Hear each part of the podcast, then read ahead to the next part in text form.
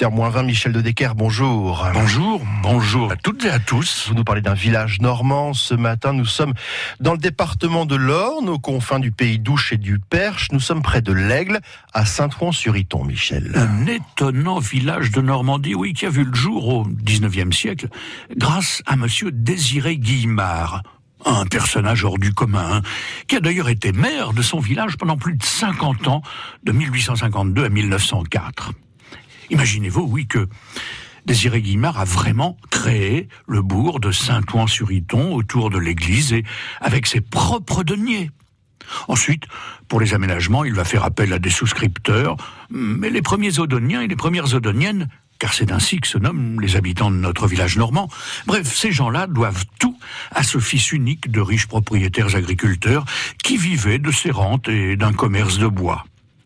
Ce qui lui laissait le temps et assez d'argent pour penser à la célébration de sa propre gloire et à sa commune qu'il aurait bien aimé appeler Guy Marville car pour être génial, il était aussi un rien mégalo, ce maire normand, qui avait souhaité que sa statue, sculptée de son vivant, ne soit dévoilée aux villageois que le jour de ses obsèques. Il a aussi fait construire une colonne de 14 mètres de haut, le phare Sellereau, afin d'offrir aux Odoniens l'éclairage public. Une colonne à la base de laquelle se trouve un long texte assez fantaisiste, sans ponctuation, et rédigé à sa gloire. Au sommet de ce phare se dresse donc la statue de Monsieur le maire, tendant la main vers sa mairie. La rue principale porte évidemment son nom, et un tombeau majestueux orné de son buste trône au milieu du cimetière.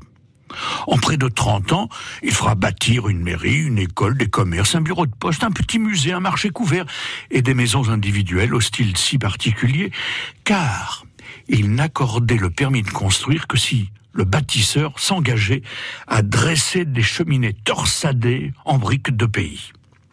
Aujourd'hui, au village, vous le verrez, on a bien respecté la volonté du fondateur du bourg, qui a aussi eu l'idée de réunir les trois hameaux du Buat, de Saint-Aubin et de Saint-Ouen, et qui, tous les 14 juillet que Dieu faisait, offrait une casquette au garçon en fin d'études, afin de le saluer à son passage. Enfin, le jour de ses obsèques, le 23 février 1904, des petits bustes du maire furent distribués aux fidèles. Un maire étonnant hein, pour un étonnant village normand. Qui s'appelle Saint-Ouen sur Iton, dont on salue les habitants ce matin.